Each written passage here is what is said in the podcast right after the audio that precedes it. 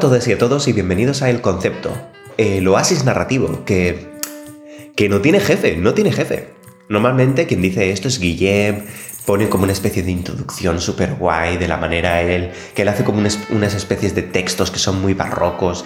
Pues nada de eso. Hoy el, el concepto más simple, el concepto de Mario.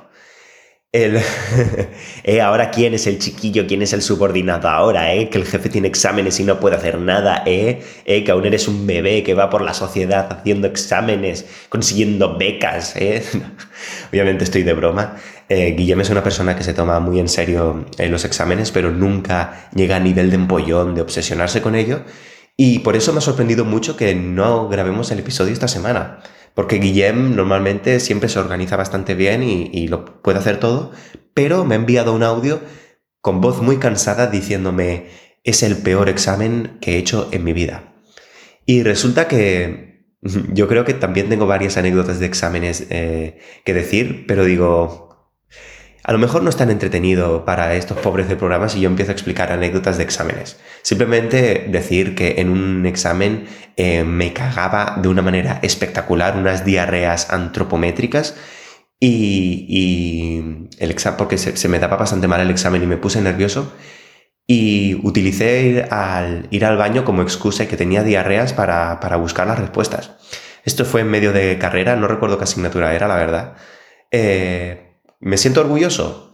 No, pero si estoy donde estoy ahora mismo, que es trabajando en Copenhague, a lo mejor una buena gastroenteritis a lo mejor me salvó la vida, a lo mejor no hubiese venido nunca aquí por culpa de esas notas. Pero bueno, independientemente de eso, voy a estructurar el programa en dos partes. Otra anécdota de una cosa que viví ayer y, y que me sorprendió bastante y después un análisis del nuevo álbum de Bob Dylan, porque es que Bob Dylan ha sacado un nuevo puto álbum y sabéis que es la puta hostia, es que el nuevo álbum de Bob Dylan es lo mejor, es que Dios mío, es lo mejor, es que madre mía, no, en serio, es el mejor. Eh, es increíblemente bueno, un álbum increíble, muy importante para los tiempos que corren. Y desde que empezamos este podcast, que fue eh, justo la semana antes de que el coronavirus chapara en la gran mayoría de países, los países cerraron barraca y, nosotros empezamos a hacer el podcast una semana antes, no como la mayoría de podcast, ¿eh? que eso es diferente. Em, y creo que Bob Dylan durante el confinamiento, él ya, ya había grabado este disco, lo grabó en enero de hecho, y es increíble cómo eh, la compenetración de lo importante que es este disco con los tiempos que corren em, va a nivel genético de la sociedad. Además que ha ocurrido la última canción va sobre John eh, Kennedy y precisamente dos semanas antes ocurre toda la tragedia de George Floyd. Así que sinceramente es una, es una combinación, una convergencia, una contingencia eh, fantástica. Pero antes de hablar de eso, porque ya tendré tiempo para hablar, de lo que quiero hablar ahora mismo es que uno de mis vecinos, yo, mi, la ventana de mi casa da hacia un patio interior y el, el, patio interior puedo ver pues los vecinos que tengo enfrente, ¿no? Que también forman parte de esta comunidad. Y resulta que el, vecino de enfrente, que es un tío que yo me he encontrado en el Lidl en pleno febrero descalzo, porque es un tío que va descalzo a todas partes, no me imagino lo que deben haber sangrado esos pies hasta que, bueno, hasta que pueda andar e ir al Lidl descalzo. Y, y resulta que el muy cabrón tiene a, Chucky, el, muñeco este diabólico, y a la novia de Chucky, de la terrible secuela de, Chucky, pues los tiene a, escala real, porque tampoco eran muy, muy grandes, mirando hacia mi casa. Y, no me había dado cuenta nunca, pero están ahí y dan bastante miedo. Tendré que hablar con mis compañeras de piso, pero bueno, en fin. Creemos que el tío es, es un actor o alguna cosa así, un tío un tío de estos que se piensa que puede ir, ir por la vida haciendo lo que le da la gana, como Guillem, básicamente. Que ayer eh, yo estaba tristón porque uno de mis ordenadores se me, se me rompió. Y obviamente no soy tan friki como para llorar solo por un ordenador, pero es que era el ordenador con el que trabajaba y, y, me costó un poco un pequeño disgusto. Ahora por fin lo he compensado todo y he recuperado todo, ¿no? Pero bueno, y yo cuando estoy triste me compro una pizza y una cerveza. Y Guillem me escribe, eh, como jefe y como amigo tomas demasiada pizza que eso dice bastante de Guillem, que es la típica persona que cuando enumera personas empieza por sí mismo. Dice yo, Mario y Paula, por ejemplo. Solo para que veáis qué tipo de jefe tengo. Es broma, ¿eh? ya sabéis que le quiero un montonazo. Total, que la anécdota que quería contar hoy antes de empezar todo esto de, Bob Dylan, y yo creo que es una anécdota bastante importante incluso en los tiempos que corren, es que eh, ayer, el día que tuve un día muy malo, pues llovió lo que no está escrito. Hoy también ha llovido bastante, pero el día anterior, mira, y eh, ocurre siempre cuando quiero ir a trabajar, empieza a llover de una manera espectacular. Y yo voy en bici. Y suda de estar empapado durante media hora y luego estar todo el día con los calzoncillos que se te meten por la raja del culo. Así que decidí básicamente a ir en tren. Fui en tren, me arriesgué porque da un poco de miedo en tiempos de coronavirus hacer eso, pero bueno, dije adelante por los sueños que me quedan, adelante por los sueños que me quedan por vivir. Y fui en tren. Y la, la ida, pues como estaba escuchando el nuevo álbum de Pop Dylan que salió ayer, pues estuve súper contento y me la sudó todo. Pero a la vuelta hacía un calor espectacular y un sol de la hostia y yo iba en pantalón largo y en botas de invierno porque, mira, porque fui imbécil. Y, y en el tren, pues eh, olía un poco mal y me di cuenta que había una vagabunda em, que llevaba una chaqueta muy, muy gruesa y nuevamente las llevan a pesar de que haya un calor terrible para evitar que el olor, pues, eh, se escampe, ¿no? Al menos eso tengo entendido. A lo mejor va porque puede llevar más cosas en la chaqueta y la señora no huele, que a lo mejor estoy haciendo aquí yo prejuicios. Pero bueno, independientemente de eso, quiero que nos quedemos con esta imagen y que probablemente lleve esta chaqueta tan grande, pues por, por no por problemas de salud o por nada, sino por, el olor. Y entonces, eh, enfrente de esta mujer se sienta eh, una chica con una chica guapísima con un vestido súper ceñido eh, de verano y, yo intentaba no mirar de la manera menos sexual posible porque objetizar, objetivizar lo como se diga a la gente está feo, seas chico o chica. Así que yo eh, empecé a rezar los padres nuestros que me enseñaron durante el Opus, aunque si sois nuevos en el programa yo ya no creo, pero sorpresa. Eh, total, que yo estaba ahí como, no caigas en la tentación, Mario, no caigas en la tentación. Y, me di cuenta de que la chica saca, la muy hija de puta o hija de putero, eh, de un bolso enorme, una bufanda de invierno y se la pone alrededor del cuello. Me quedo mirándola, ya, ya no eh, por la belleza objetiva que pueda tener esta chica, sino por lo imbécil que es. Y, veo que le dice a una amiga, que le dice en inglés, que hay mucha gente que habla en inglés en Copenhague también, y me dice, oh my, it's quite chilly here in the train, isn't it? que básicamente dice que dice el, aire acondicionado en el tren em, se está fresquito, ¿verdad? Mirad, yo a lo mejor es porque yo vengo de Barcelona y no, no sé, a lo mejor hace calor ahí, pero hacía un calor de la hostia en ese tren. Es decir, yo estaba empapado, que yo además sudo un montón, que tenía unas aureolas debajo de los sobacos, que eso parecía un estigma de Jesucristo. En serio, os lo prometo. Una cosa terrible. Y va la muy cabrona y se pone una bufanda delante de la vagabunda que lleva una chaqueta casi por necesidad. Si esas no son las dos caras de la misma moneda de la sociedad de Dinamarca, yo no sé qué coño es esto. Y bueno, yo ya lo he soltado, como habéis visto me, he emocionado porque tenía que soltarlo. y yo creo que ya va siendo hora de que empecemos la, espectacular sección del nuevo álbum de Pop Dylan.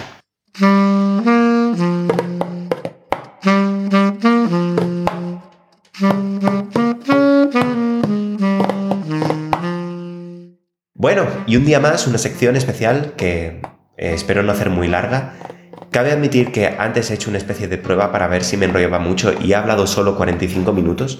Imaginaos, ¿eh? un hombre aquí eh, de 23 años, casi 24, hablando consigo mismo em, durante 45 minutos en el salón de su casa. Total, que Roth and Roddy Ways, Roth and Roddy Ways, el 39 álbum de Bob Dylan y es la puta hostia, es lo mejor que me ha ocurrido a mí en la puta vida, es lo mejor. No, fuera de broma, el 39 álbum de Bob Dylan es el mejor que ha sacado Dylan desde los 70 y eso es decir mucho. Si no lo escucháis antes del el episodio, simplemente porque queréis saber más de lo que hablo, eh, yo espero que después de este episodio os haya transmitido eh, todas las ganas que tengo de que la gente conozca más a Bob Dylan, si es que se puede conocer más a la, a la mayor leyenda viva eh, de la música del siglo XX y, que lo escuchéis y que veáis lo muy épico que es este álbum. Y este álbum, creo que la mejor manera de encararlo, en primer lugar, es poniendo una especie de contexto. Obviamente hacer un contexto de Bob Dylan es irnos a los 60 y no voy a hacer eso. No voy a hacer, no voy a describir más de 60 años de historia. Pero eh, lo voy a poner en contexto de sus últimos años. Después voy a analizar un poco cuáles son las temáticas principales de, este álbum, así que lo voy a hacer muy cortito, muy conciso, pero también para que veáis lo muy interesante eh, que puede llegar a ser. Y luego la importancia que tiene este álbum en el contexto actual. Eh, yo creo que es una buena, una buena historia, es un buen viaje más o menos que vamos a hacer hoy, así que empezamos ya con el contexto. Y es que resulta que el contexto de Roth and Rowdy Ways es muy específico tiene un inicio, perdón, muy específico. Y es que el inicio es el año en el que yo nací. Sí, y no es porque naciese el mayor fan de Bob Dylan eh, menor de 30 años, sino porque eh, Dylan publicó Time Out of Mind, eh, un álbum de blues y de baladas súper triste, con una producción de voces muy distorsionadas hechas por el productor canadiense Daniel Lanoe, que también ha ayudado a, Leonard Cohen, por ejemplo, y a U2, es decir, un productor de la hostia. Y, Time Out of Mind eh, hablaba sobre la mortalidad y sobre la pérdida del amor y sobre hacerse mayor.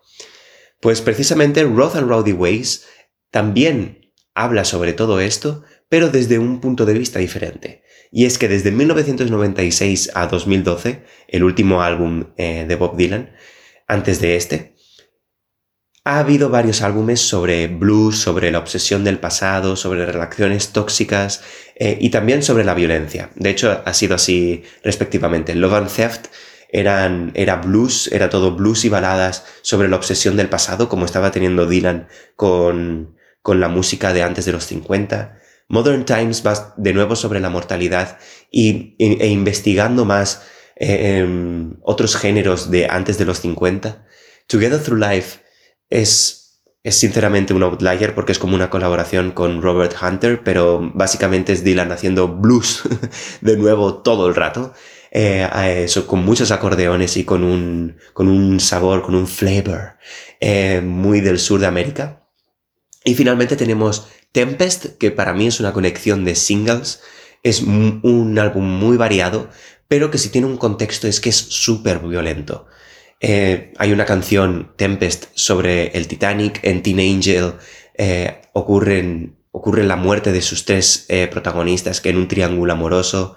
En Early Roman Kings, los Early Roman Kings, reyes romanos, matan a gente y hay un tío que se intenta comparar con ellos. En fin, como podéis ver, la mortalidad, el pasado y la pérdida del amor es una cosa que era muy importante para Dylan em, desde 1996. Y en Roth and Rowdy Ways esto sigue siendo así, pero de un contexto muy específico. Y es que ya desde Modern Times, Dylan sabía que musicalmente ya había probado bastantes cosas. Es decir, en Love and Theft y Modern Times, esta obsesión con el pasado ya no había quedado obsoleta aún, pero estaba guay, pero sabía que tenía que hacer algo diferente. Y por eso esta mezcla con acordeones de Together Through Life, pues fue como una convergencia, como una diferencia. En Tempest hay mucha más diversidad. Pero, pero sónicamente y musicalmente, eh, Dylan no había hecho el cambio absoluto. Y Dylan es una persona que ha hecho mil cambios eh, musicalmente. De pasar a folk, a eléctrico, a de repente otra vez eh, singer-songwriter sin muchos ornamentos, a de repente música rock con toques hippies, luego gospel, en fin. Ha hecho mil millones de cambios, así que em, todo el mundo estaba esperando este nuevo cambio. Y ha venido aquí con Roth and Rowdy Ways. Y la gente ya se lo veía venir, porque desde 2015 Dylan ha sacado tres álbumes de, estándares americanos, del cancionero americano, eh, la gran mayoría ya cantados por Frank Sinatra, y sónicamente esos álbumes crean una especie de espectro muy íntimo, con muy pocos instrumentos. Y Dylan, eh, que casi no tiene voz, eh, opta por, por hacer que estas canciones se reciten en vez de ser cantadas casi. Obviamente, claro que las canta, pero utiliza esta especie de combinación de recitar y de cantar. Y precisamente es lo que vemos aquí en este nuevo álbum. De hecho, este álbum un hombre que está tan obsesionado con el blues ya desde el primer álbum, em, Dylan solo tiene tres blues en este disco. Tiene Crossing the Rubicon, False Prophet y por último Goodbye Jimmy Reed. Y el único que podríamos decir que es un blues 100%, que dirías, mira, pues a lo mejor esto sí que podría haber estado en otros álbumes, es eh, Goodbye Jimmy Reed. Los otros dos son una especie de combinación de la temática de Tempest, el de 2012, pero en el contexto actual. Y yo creo que ya podemos empezar con el análisis en concreto, eh, porque creo que ir diciendo esta canción hace esto y esta canción hace lo otro no es interesante, sino ver cómo las canciones influyen en el contexto en general. Y es que a pesar de que las canciones en, de blues, en concreto estas tres que he dicho, em, sean un reflejo de lo que Dylan ya ha hecho, es la temática de estas canciones la que las hace más o menos interesantes, porque False Prophet, el falso profeta, va sobre precisamente un hombre que dice que no es un falso profeta, que da mucho que pensar sobre la sociedad del bulo en la que estamos actualmente. y mucho más allá, em, es que en medio de todos estos bulos que el false prophet va diciendo, hay un momento en el que dice que, eh, que dice literalmente, mira tus manos, no hay nada, ahora mira tu boca, está llena de oro. Como diciendo, eh, soy capaz de hacer, de darte ideas. Pues en, medio de toda esta mierda de bulos, eh, Dylan aparece ahí en medio y dice, confiesa algo de su vida creativa. Y esto es algo que se ve en todo el álbum. En Rough and Rowdy Ways y en esta canción, False Prophet, hay una frase que dice, em, I play eh, Songs of Love and I played Songs of Despair, que significa, eh, he tocado canciones de amor y canciones de desesperación. Esto que parece Dylan diciendo, oye mira, yo veo la creación así.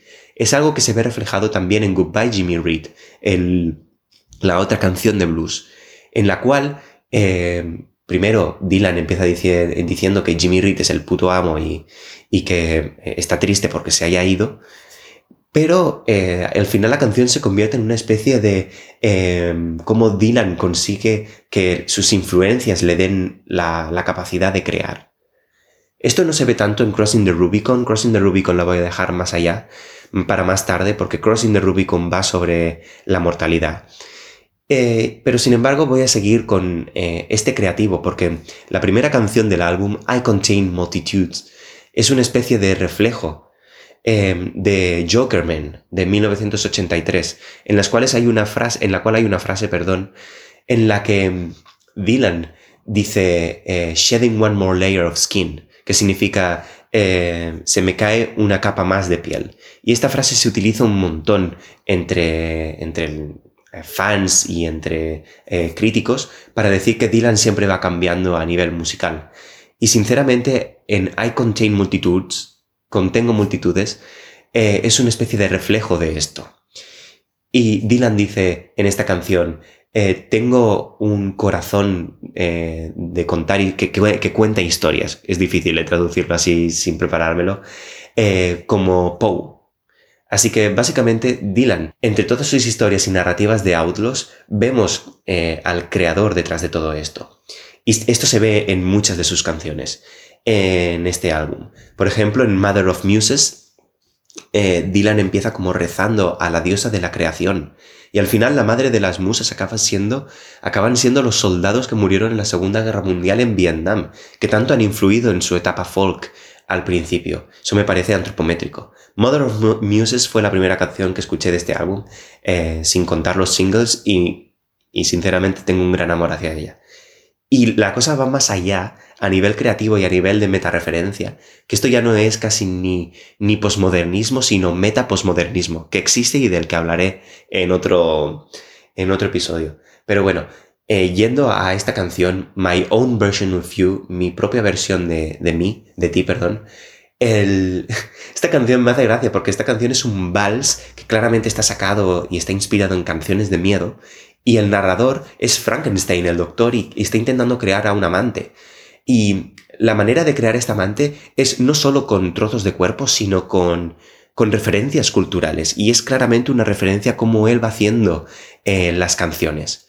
Never Forget y Pasta el Spaghetti, que en el álbum de Love and Theft, muchas de las canciones bueno, todas las canciones musicalmente están basadas en blues que ya existen, pero muchas, muchas de las frases que Dylan dice son, están sacadas literalmente de confesiones de un yakuza. Si tú te lees confesiones de un yakuza, te has leído Love and Theft.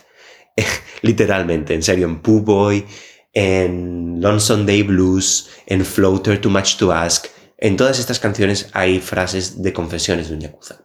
Por lo tanto, My Own Version of You hace como una especie de compilación.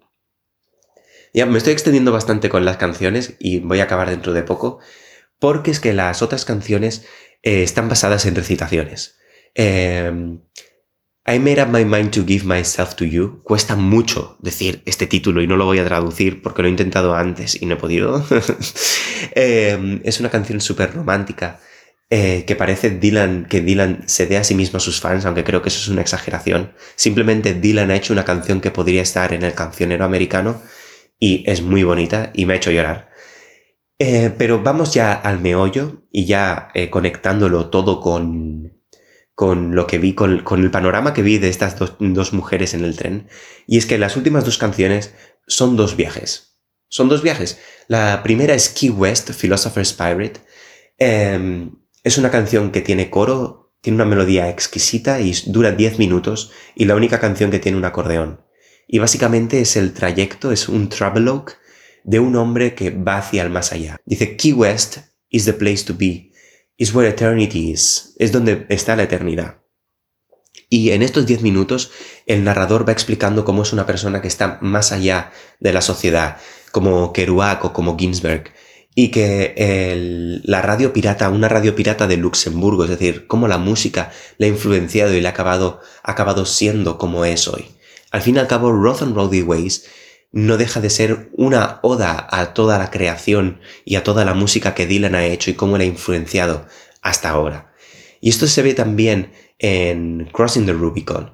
En realidad, Crossing the Rubicon no se ve tanto las influencias musicales, sino las influencias históricas, porque resulta que Julio César tuvo que cruzar el Rubicon, y Dylan siempre compara la América con, el imperialismo y también con el eh, imperio romano. Por ejemplo, en Love and Theft, en Lonesome Day Blues, de nuevo, dice, I'm gonna spare the defeated, I'm gonna speak to the crowd. I'm gonna spare the defeated, I'm gonna speak to the crowd. I'm gonna teach peace to the conquered, I'm gonna tame the proud. Ah, que básicamente significa que eh, va a dar paz a los que ha conquistado, va a enseñar paz a quien ha conquistado. En Paying Blood hace varias referencias a Julio César. Dice, eh, you should be wary eh, that someone might have slipped something in your wine.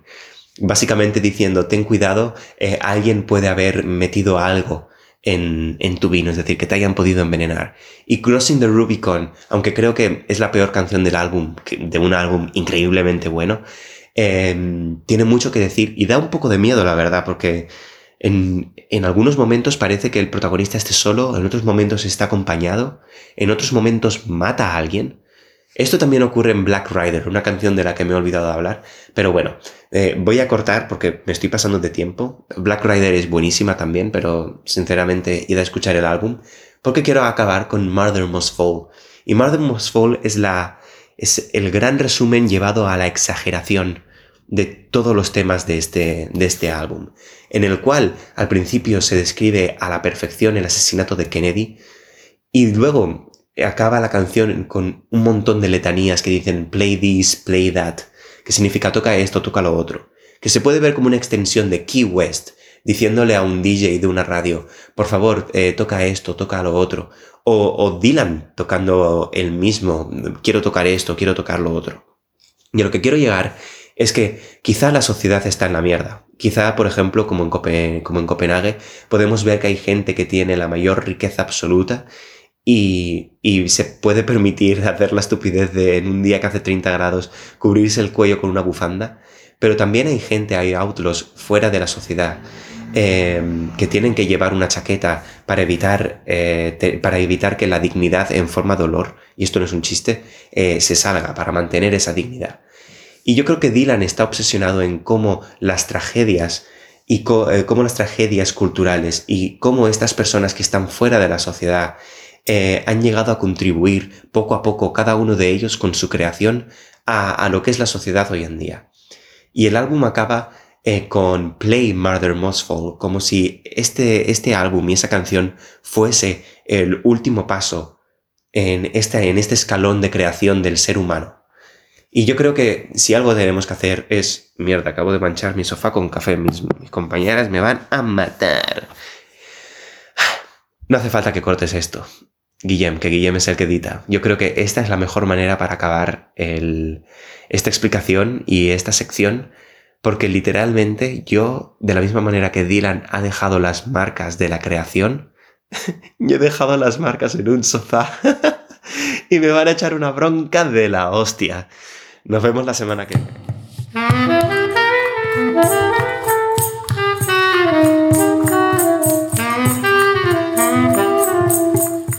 Si te ha gustado el episodio, te invitamos a dejar una valoración positiva y compartirlo con tus amigos, sobre todo si nos escuchas desde Evox o desde Apple Podcast, donde puedes dejar una valoración. En caso que no te haya gustado, puedes también compartirlo con tus enemigos y en caso de que no tengas amigos, puedes añadirnos a Instagram a arroba el concepto podcast y a Twitter a arroba concepto podcast.